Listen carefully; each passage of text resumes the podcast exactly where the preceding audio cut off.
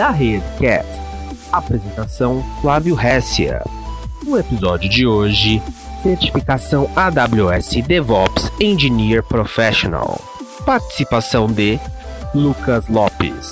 Bom dia, senhores.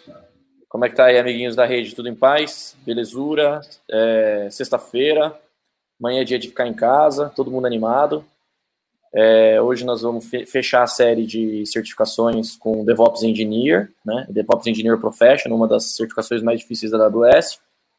É, e aí, para isso, a gente trouxe o Lucas, por isso até que a gente inverteu, né? O dia de ontem a gente inverteu, porque o Lucas não, não poderia ontem. É, eu fiz questão de trazer, eu estou estudando justamente para essa prova, estou bastante por dentro, mas o Lucas já estudou, já tirou, já passou, já tem o selo aí pelos próximos anos. É, fala um pouquinho de você aí, Lucas, se apresenta. Bom dia, pessoal. Sou o Lucas, sou arquiteto de soluções, eu já trabalho com a AWS já tem de 3 a 4 anos, possuo três certificações AWS, é, arquiteto de soluções professional, a DevOps Engineer Professional e a Solutions Architect Associate. Monstro, ele tem as duas Pro, né? As duas Pro e, e a próxima qual que é, o Lucas? A próxima vai ser de especialista de network. Boa, boa. Eu tenho, eu posso ajudar. é, beleza. Não esquece de assistir, já assistiu, assistiu, o vídeo de ontem, não? Assistiu a live de ontem? Assisti, estava participando. Boa. Então tá invertido hoje, vamos falar sobre DevOps Engineer. Vamos tentar não ser repetitivo, porque a gente já falou bastante coisa nas outras provas. Então, é, aí sobre a preparação da prova, igual da Architect, tá? Quem tiver dúvida e, e não viu a de Architect, é, veja a live de antes de ontem. É, sobre a diferença para Architect, nenhuma diferença, né, Lucas? Na prova? Não, exatamente prova. a mesma coisa. Tá. É só o mesmo conteúdo, né? Exato.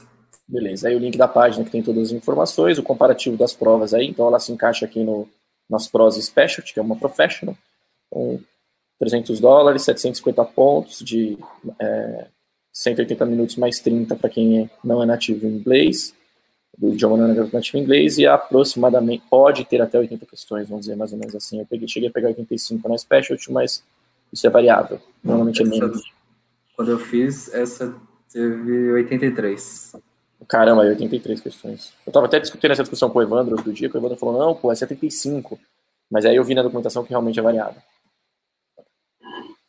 E aí vamos para os pilares que são exigidos, né? Então, antes disso, dá um, um briefing só das provas e principalmente a, é, qual o perfil do profissional e a diferença para architect. O Lucas, que já fez as duas provas, as duas Pro, é, fala para a gente aí, Evandro, que que, qual, qual, que é, qual que é a pegada da prova, qual que é o esquema da prova e qual a diferença dela para architect? Bom, a, a pegada da prova basicamente foca muito em automatização, em infraestrutura as a code, é, na parte de exatamente CICD, que você tem que montar um pipeline de DevOps, é, pensar em entrega contínua do, da sua aplicação e basicamente a, a diferença do, da, pra, dela para Architect é exatamente isso. Você tem que pensar mais como automatizar ao invés de construir uma, uma solução. Você pensa é, cai muito de soluções já prontas, que o, provavelmente o arquiteto já definiu, e você vai fazer toda a parte de DevOps em cima disso, automatizar a entrega, é, ser responsivo a falhas, essa é a grande diferença. Beleza, beleza. E, e uma, uma questão também, eu sei porque eu estou estudando, uma questão que cai bem pouco também na, na DevOps ou quase nada, é essa questão mais de legado, trazer legado, arquitetura para migração, esse tipo de coisa cai muito pouco, né? Na DevOps é mais mesmo parte talvez de refactor, assim, né? Quando você vai trazer uma, uma, modernizar mesmo a aplicação, né? Exatamente. E assim, o, o grande core da prova são aplicações cloud ready, ou seja, não nada é legado, igual você falou. Muita Sim. coisa nativa de cloud. Sim, Cloud Native mesmo, né? Aplicações Cloud Isso. Native. É pegar uma aplicação, fazer a pipe dela do começo, o desenvolvedor manda para o Git, já cai para provar ou direto homologação em produção, teste automático e. e Exatamente. Vamos para cima, né? Um ponto importante, pessoal, só para dizer, é essa realidade de tudo que está acontecendo hoje. Assim. Então, por exemplo, se você pegar é, grandes players, mesmo grandes players que tinham aplicações legadas, né, que tinham, por exemplo, a gente tem muito cliente no mercado financeiro. Você pega é, aplicações de core bancário, por exemplo, você tem lá aquele monolito com SQL Server, aplicação lá em .NET, em, em é, .NET Framework, tudo mais. É, agora está saindo o, o Pix, por exemplo, que é a nova, a nova o pagamento instantâneo, né, o sistema de pagamento instantâneo, SPI. É, todas essas, mesmo essas empresas que tinham esse legado, essas aplicações novas que eles estão construindo já é cloud native. Então, ao invés do cliente falar, eles falarem assim, ah, eu quero um servidor com tanto de memória, com tanto CPU, não. Esses caras estão dizendo assim, qual é a sua cloud? Ah, minha cloud é AWS. Beleza, suporto AWS. Tá aqui o script, roda que, que, que a infraestrutura vai subir, vai, vai aparecer e funcionar lá e eu dou suporte para ela. Então, é, é isso que é ser cloud native, sabe? As, as, novas aplicações não tem mais escolha. Você não, né? Você é, quem desenvolveu, desenvolveu pensando, pensando no cloud native, né? Pensando em, em cloud. O mindset do desenvolvedor já mudou bastante hoje em dia. O cara pensa já como, como fazer uma aplicação que vai, ser, vai se encaixar no cenário de cloud. Né? Exato, exatamente. É, é, o que eu sempre falo, cara. Quando você começa a mexer com cloud, quando você começa a mexer com a AWS, on-prime se dá preguiça, cara. Né? Então, é, quando você pensa, fala, puta, vou fazer, vou compilar, manter a versão, não, cara. É, é tudo muito, é tudo muito mais prático, né? É, apesar que tem, deve haver conhecimento, né? Bom, então vamos lá. É, falando do pilar de SDLC, cara, a sigla para SDLC é, cara, alguma coisa como Life Cycle de Deploy. É algo parecido com CICD, tá? Mas é, eu não sei o que, que significa, qual que é a sigla. Você sabe de cabeça a sigla de SDLC ou não, mas basicamente ser... é CICD mesmo. Exato, é. Deve ser Deploy Lifecycle, alguma coisa. System Deploy Lifecycle, talvez. Exatamente. Mas o Matheus vai pesquisar para a gente vai dizer o que é. é. A sigla, né? Então, é, CICD, né, que é, que é o, o, Acho que a gente falou um pouco, o Evandro falou bastante, na verdade, no, na live de, da Developer, mas, assim, resumindo, CICD é o fato, é, CICD são os, os métodos, e, e, o CD pode ser duas coisas diferentes, né?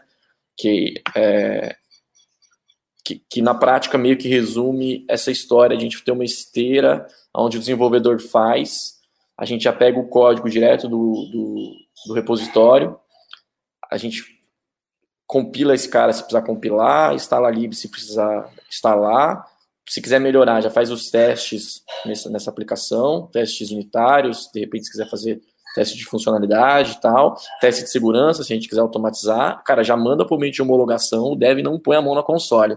Uma coisa que eu sempre digo é o seguinte, né, dev não gosta de logar no servidor. Né? Então, assim, quando ele pede para logar, ele está ele tá ele está se sentindo mal, ele está pedindo para logar no servidor porque você não está conseguindo fazer o que ele quer.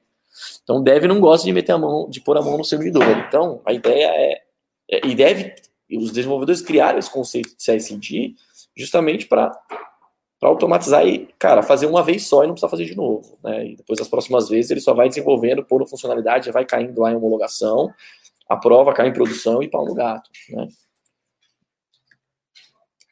É, na prova cai também controle de versionamento, que é basicamente Git. O AWS tem um serviço de Git, que é o Code Commit, apesar de que é, o, o, o serviço também, também suportam é, qualquer Git, afinal o Git é um, é um padrão, não é um, não é um produto, né? Git é um padrão que foi desenvolvido pelo pessoal lá da, do, projeto, do projeto do Linux, na verdade. O, o Linux tem colaboração total, principalmente no começo do, do projeto do Git, que é, é uma ferramenta para fazer com que você consiga colaborar no desenvolvimento, né? Não só um, desenvolvimento, um desenvolvedor ficar fazendo, mas todo mundo consiga colaborar em partes, então tem uma porção de de, de funcionalidades para permitir que isso aconteça. É, automatização de testes, de testes integrados, então fazer a, a, a, dentro do seu processo de automatização você fazer testes integrados. O que, que a gente usa para fazer teste integrado na AWS de forma nativa aí, Lucas? Na parte do code build a gente já consegue executar algum, algumas coisas do. Tá na linha? Opa, tá ouvindo? Eu tô ouvindo, cara.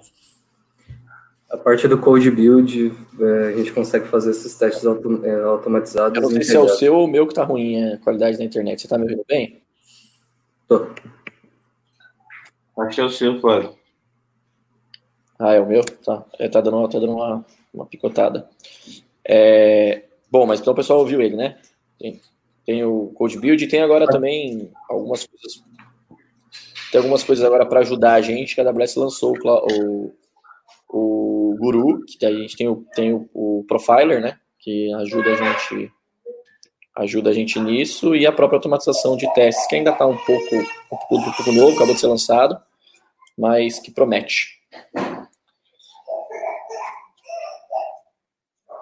E aí, automatização de build. É, só lembrando, né, o Code Build, que é o serviço da AWS para build, é, desculpem, pessoal, meu, meu bebê aqui. É, o Code Build, é, ele, é, do, no processo da pipe, ele é quem faz execuções. Né? Então, essa, essa execução pode ser buildar um código, transformar ali o código em executável, por exemplo, mas pode ser também fazer um teste. Eu posso colocar vários passos de, usando o Code Build é, lembrando que o CodeBuild é um serviço serverless, né? Ele não tem, tem abstração total de servidor. Você só fala o que ele tem que fazer, ele vai lá, processa, builda, faz o que tem que fazer. Você não precisa se preocupar com o sistema operacional, nada disso. E ele também só funciona em tempo de execução. Então ele sobe, executa e morre. Parecido com Lambda. Talvez até por baixo dos panos deve usar Lambda. E estratégia de deploy, né? Qual estratégia de deploy? Melhor estratégia. Eu trouxe aqui um diagrama para elucidar mais ou menos aqui duas estratégias de deploy a gente entender o que a gente pode fazer com estratégia de deploy, com deploy automatizado, né? Então, é, a gente tem a, um, talvez uma estratégia um pouco mais, um pouco mais a estratégia tradicional normalmente é manda para homologação, homologação manda para desenvolvimento, em geral derruba, derruba para produção, e, e quando manda para produção você derruba. No passado você normalmente tinha um downtime, né, para converter. Com a parte de. Quando a gente é, é, utiliza serviços mais modernos, e principalmente efêmeros, onde você consegue balancear facilmente, né? Então você tem lá um load balancer balanceando para todos os, os nós, ou todas as, todos os serviços que estão rodando aqui embaixo, ou todos os containers, seja lá o que for aqui embaixo. É, a gente pode, por exemplo, ter uma estratégia de canary. Fala um pouco aí sobre canary, Lucas, para a galera. Na verdade, assim, é, por exemplo, quando eu faço é, uma estratégia de deploy, por exemplo, é o canary deploy. Então, ao invés de eu pegar o meu tráfego e jogar tudo para carga nova, o que, que eu faço? Eu vou atualizando o sistema pouco a pouco. Então eu pego daqueles meus, sei lá, 10 nós, atualizo em dois e vejo nesses dois o comportamento. Como se comporta, faço testes, vejo que está rodando tudo belezinha. Depois eu vou lá e fa vou fazendo nos outros é, pouco a pouco, né? É, tem uma outra estratégia também que a galera tem gostado bastante, usado bastante, que é o Blue Green. Então, eu não tenho homologação e desenvolvimento, por exemplo. Eu tenho. É, é, no caso do Canary Deploy, eu vou pegando o que existe e vou convertendo, né? Aqui não. Aqui, é, é na verdade, perdão, com o Canary Deploy eu tenho é, dois caras e vou mandando um pouco do tráfego para cada um Exatamente. deles. Você manda uma porcentagem do seu tráfego para para aplicação nova. nova, né? Isso, exatamente. É você ver como que se comporta, se se comportando legal, você vai é, soltando mais porcentagem em cima dessa, dessa aplicação nova. Exato. Aí tem várias, várias ferramentas da Amazon que ajudam nisso, o próprio Code Deploy ajuda isso, o próprio Route 53 é, possibilita fazendo, jogando peso para o outro lado da aplicação e tal. É, e, e, outra estratégia também é o Blue Green ou, ou Red Black, né? Que fala um pouco aí, Lucas, agora tá dando para te ouvir. Boa. O Blue Green, basicamente, você duplica o seu ambiente atual, ou seja, você cria uma nova infraestrutura com a versão nova da aplicação e mantém ainda a versão antiga. O que, que você faz? Coloca os dois no, no, embaixo do load balancer e aponta o load balancer para a nova aplicação. Se caso tudo funcionou, beleza, você de, é, você colocando como Blue, ela já fica no ambiente. Caso deu algum problema, o código não funcionou como deveria, você faz o rollback muito rapidamente. Se só trocar a chavinha do load balancer, já volta para a aplicação antiga. E essa estratégia é importante porque você não tem downtime, né? Faz a, o deploy, se deu certo, beleza, você mantém a nova versão, se não, você já volta para a versão antiga sem causar muito estresse. Legal. E aí, o que, o que a gente pode fazer também é. Por que chama Blue Green? Né? Chama Blue Green justamente porque você não tem homologação em produção, você tem o Blue e o Green. Então a versão 1 está no Blue, daí a versão 2 está no Green. Quando você termina, você pode ir lá e fazer depois no Blue a versão 3, chavear e ficar indo e voltando, né? o que dá para fazer, o que a gente normalmente faz na prática, como o Deploy ele faz, ele implementa, como é que é? Eu jogo o Blue, é, eu, eu chaveio do Blue pro Green, por exemplo, fechou, fechou, vai ficar lá, vai ficar no, no, no ambiente verde, o que, que, eu faço? Eu destruo o ambiente azul e crio um ambiente azul novo agora para trabalhar com a, com a versão nova. Então, veja, dá para fazer isso on-primes?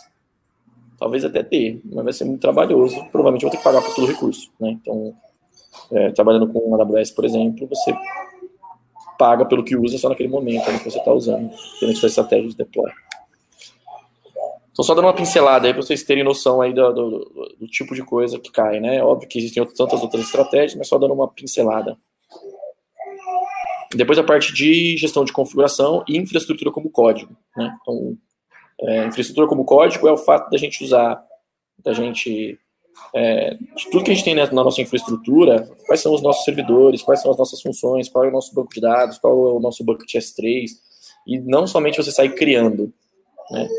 É você escrever isso, codificar isso, e, é, e você poder subir isso quantas vezes você quiser, essa infraestrutura. Né? Então, é o exemplo que eu falei lá da empresa de banco que vende serviço cloud native, ela escreve, ela scripta a infraestrutura, ela te dá o script e fala roda. A partir do momento que você roda, é, a partir do momento que você roda esse cara, você cria aquela infraestrutura. E se você quiser destruir, criar de novo, você pode fazer. É, e a parte de de configuração, né? Então, vamos no item aí, tem aqui do que está no, no guia da prova. Então, é, determinar a estratégia de, de deploy baseado na necessidade. Então, veja, não existe regra para isso, né? É, é a, a velha história do pintar a parede com, com prego, isso não pode existir. Para cada, cada tampa, uma panela. Então, é, workloads diferentes, equipes de desenvolvimento diferentes, negócio diferente, requer estratégia de deploy diferente.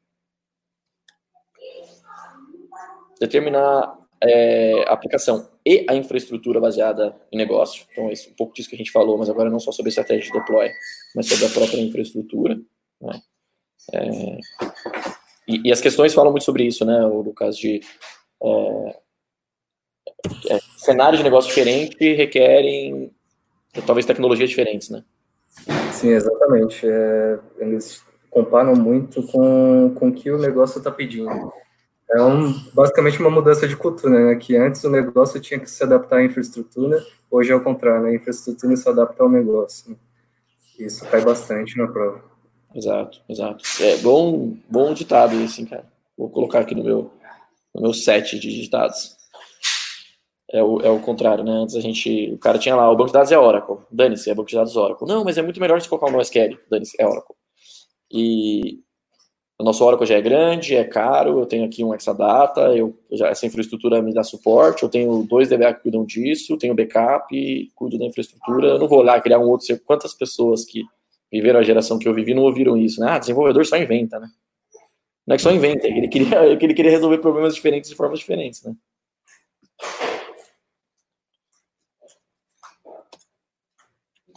É, então, provisionamento, é, aplicar segurança no provisionamento de forma segura. Então, assim, não é porque vai, a gente vai provisionar de forma automática que a gente vai avacalhar. Né? Então, é, se um recurso vai acessar o outro, esse recurso tem que ter permissão para acessar somente aquele outro. Né? Então, não é porque você vai automatizar que você vai criar um banco de dados aberto. Então, você cria um banco de dados, mas você, na própria automatização você garante que, que isso aconteça. E, principalmente, né, a gente vai falar bastante disso aqui em outros itens, garante que, que os controles todos existem. Né? Que é, o, não, é, não é só porque, porque quando você cria o, o, o, processo de automatização, né, quando você é, faz sua infraestrutura como código e automatiza todo esse processo, você é, tem algumas facilidades, né, mas você tem, você tem algumas perdas, né. Então, a questão da efemeridade, que é uma coisa que a gente está sempre buscando em aplicações modernas, né, que é não ter persistência nenhuma na própria aplicação. Então, o HD da máquina não é usado para nada, a gente grava ou lá no S3, ou no servidor de arquivos compartilhado, ou no banco de dados, ou no banco de dados em memória, mas você também tem outros problemas, né? Porque antes você tinha um log lá dentro, você logava no servidor lá, olhava, olhava o log, e agora o que, que você faz com esse log, né? Cadê o log de auditoria? A instância, ela sobe e morre. Então ela é usada quando precisa e ela é destruída quando não precisa. E cadê o log de segurança? Né? Então se preocupar com tudo isso, né? É... E aí a própria gestão de configuração, é... que é o uso de gestão de configuração. Faltou aqui o AWS Config, né? É... Que é um serviço. E... Só uma pontuação. O AWS Config é um, do, um dos serviços que mais cai nessa prova. Tem bastante é questão. Isso. Tem bastante questões voltadas ao AWS Config. Show de bola. É, o, o AWS Config é um serviço bem interessante porque ele faz essa gestão de configuração né, da, da própria infraestrutura da Amazon. Então, se você. É, vou dar um exemplo, tá? Cria um serviço, cria um EC2. Aí você modifica esse EC2, aumenta ele. Aí você aumenta o disco. Aí você deleta o disco. Ele, ele mantém um trace de tudo isso que aconteceu gente pode depois fazer, é, trazer o AWS Config para uma, uma discussão.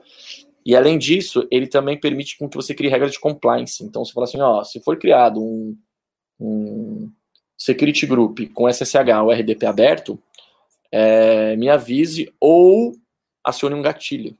Esse gatilho pode ser o quê? Pode ser remover aquele security group. Então, é, o AWS Config é um serviço bem legal, bem interessante e bem poderoso, assim, que, que possibilita a gente fazer muita coisa legal. Aí falando sobre a, a é, infraestrutura como código, é, os serviços que em geral a gente está falando e cai na prova. CloudFormation é o serviço oficial da, o, da própria Amazon para infraestrutura como código. É, a gente usa bastante Terraform também, que é um produto não da AWS, mas que suporta a AWS, é um produto da HashiCorp. Terraform é um produto da HashiCorp que faz algo parecido com o que o CloudFormation faz.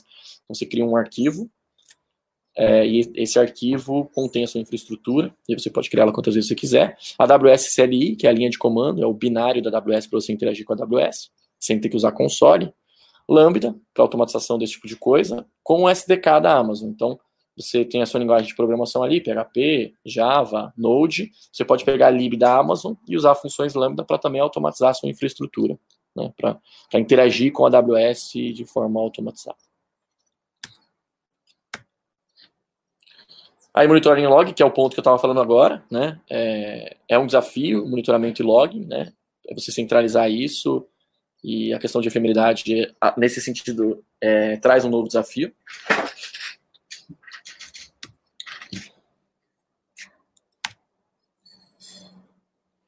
Aqui acho que repetiu, né, senhores? Aqui acho que repetiu, desculpem. Bom, de qualquer forma, o domínio de log e monitoramento, não, ele repetiu o anterior aqui, erro de Ctrl-C, Ctrl-V.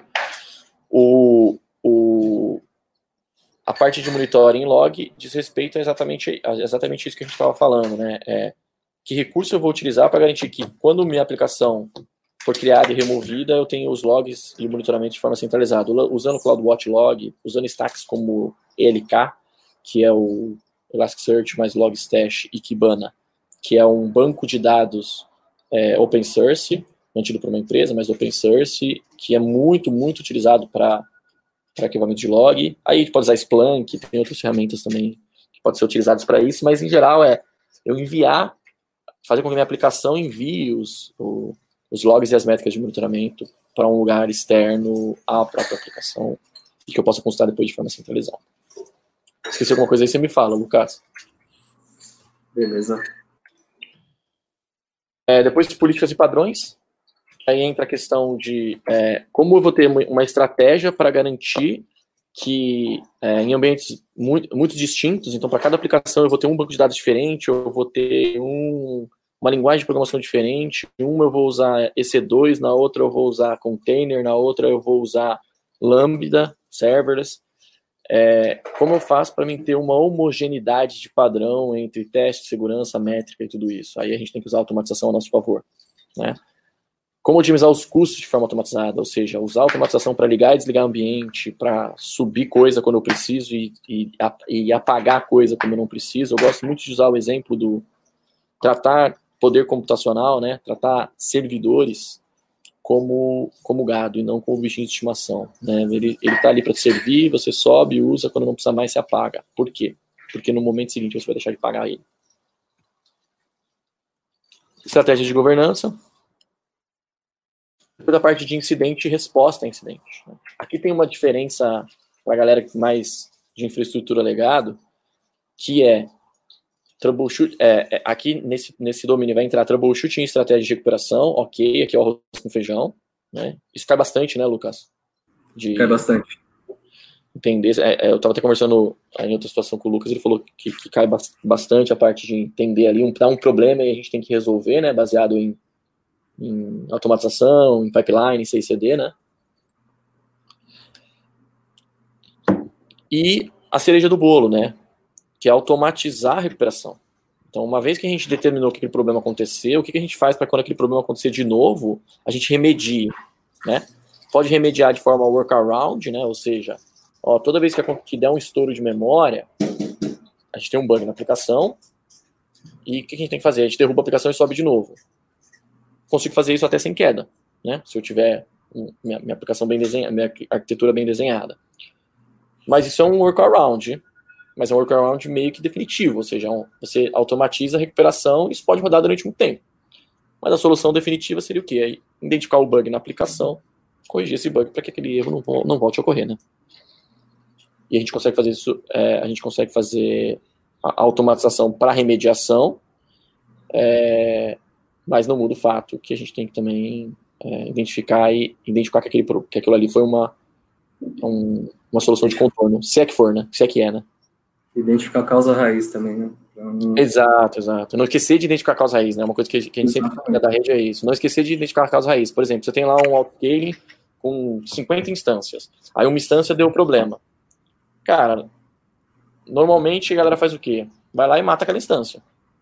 Beleza, matou, provavelmente não teve nenhum problema, um incidente real, ou seja, o cliente não foi afetado, quem está usando a aplicação não foi afetado, mas e qual é a causa raiz, né? O ideal é que a gente pegue essa máquina, tire ela do load balance, desatache ela do meu scaling, investigue o que aconteceu ali, ou olhe os logs, ou olhe o, o, o, o monitoramento, as métricas de monitoramento, para a gente entender a causa raiz e garantir que aquilo não pode acontecer. Depois a própria automatização de eventos e alertas, principalmente aqui usando CloudWatch Events, mas podemos usar, ou perdão, CloudWatch Metrics e CloudWatch Alerts, né?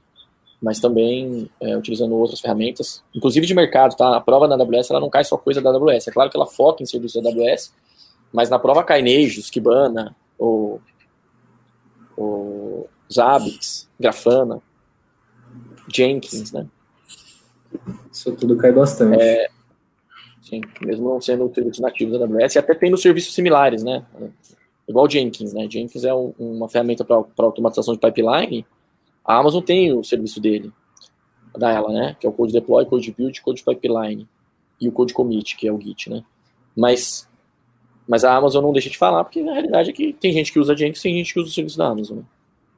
Na da rede, por exemplo, a gente usa muito Jenkins.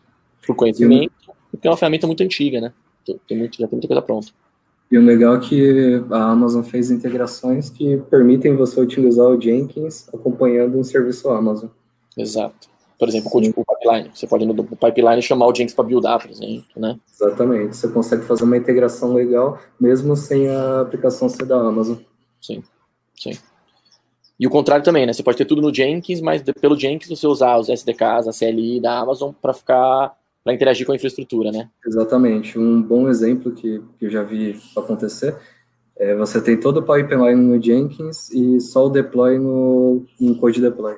Exato. Exato. Que é o poder computacional ali, mesmo você usar agentes em EC2, você chama o code, o, o code build ou o code deploy, né? O code deploy é mais comum, né? Para você mandar para as instâncias, né?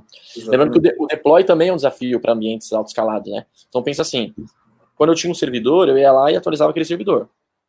Agora, quando eu tenho é, dois servidores, que podem virar 10, que pode virar 100, que pode virar 1000, quando esse cara escalar, quem me garante que a versão nova que, daqueles servidores que subiram vão ter a versão correta.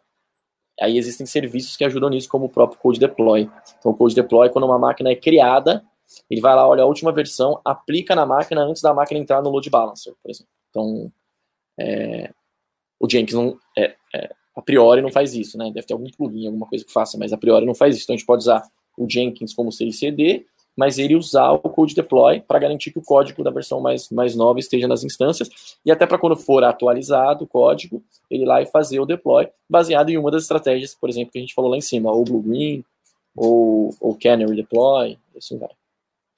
Ou tudo de uma vez e não tem problema, então tem, a gente pode seguir é, várias estratégias usando o Code Deploy, por exemplo. E depois a parte de autodisponibilidade, tolerância à falta e disaster recovery. É importante entender essa diferença, essas diferenças, né? A galera confunde muito é, balanceamento com redundância, isso é muito comum eu ver a galera confundindo. Então, balanceamento, principalmente com links, né? Fala assim, ah, não, eu quero ter é, balanceamento dos meus links, quando na verdade o que ele quer é redundância, né, que é autodisponibilidade.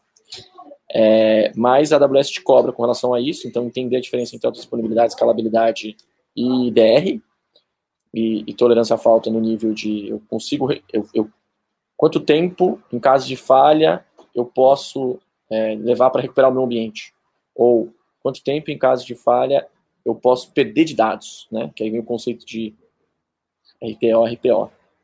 Né? Falei o conceito de RTO, explica a diferença de RTO e RPO aí.